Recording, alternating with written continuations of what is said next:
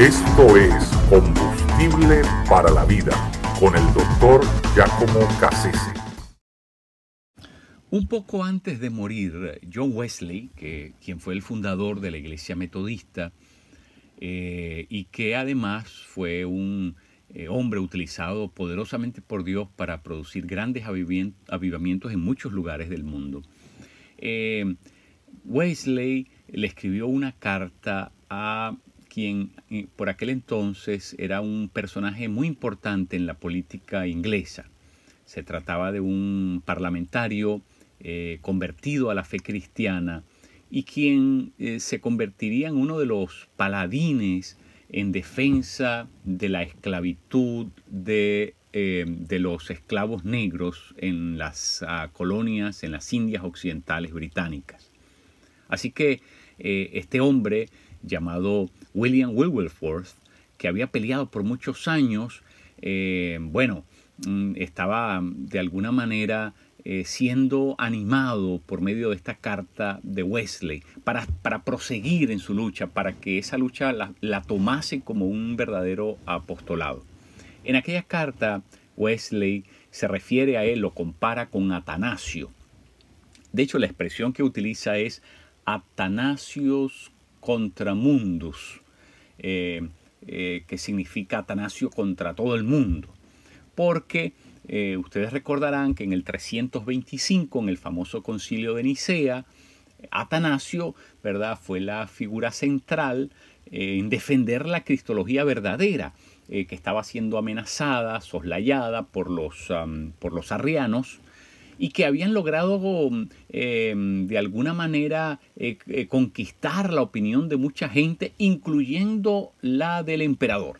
Así que Atanasio, en contra ¿verdad? de todo el mundo, y por eso la expresión, Atanasio tuvo que ponerse en pie y contradecir al emperador, demostrar teológicamente lo, er, errónea de la posición de los arrianos, eh, oponerse a, todos esos opositores teológicos y además a la opinión pública, eh, ¿verdad?, que de alguna manera tendía a favorecer la opinión arriana. Así que Atanasio era una voz solitaria en medio de aquella situación tan adversa, pero conocía bien lo que estaba diciendo y tenía absoluta confianza en que estaba pisando sobre la verdad. Eh, de la misma manera, Wilberforce eh, era un individuo que sabía que la voluntad de Dios eh, consistía precisamente en que todo ser humano viva en condiciones, ¿verdad? Con eh, las condiciones en que fue creado y que la dignidad humana sea respetada. Y por eso Wilberforce se levantó, ¿verdad? En el Parlamento inglés y, esa cruzada tardó muchísimos años. De hecho, después de que Wesley le envió su carta a finales del, siglo XVIII, todavía pasó mucho tiempo más, eh, casi 30 años más, o perdón, 35 años más, hasta que finalmente eh, se dio a conocer que se había logrado lo que tanto Wilberforce había empujado desde el Parlamento. De hecho, eh, un dato muy curioso es que un día antes de, su muerte, eh, recibe la noticia de que finalmente la corona inglesa ha tomado la decisión resuelta y definitiva de que la trata negrera, el esclavo, eh, el mercadeo de esclavos y el uso de esclavos en sus colonias cesaba definitivamente, absolutamente. Así que Wilberforce murió con la paz, la seguridad de que había logrado su objetivo de ser la voz cristiana, aunque solitaria, en medio de aquella furiosa oposición a la que se enfrentó.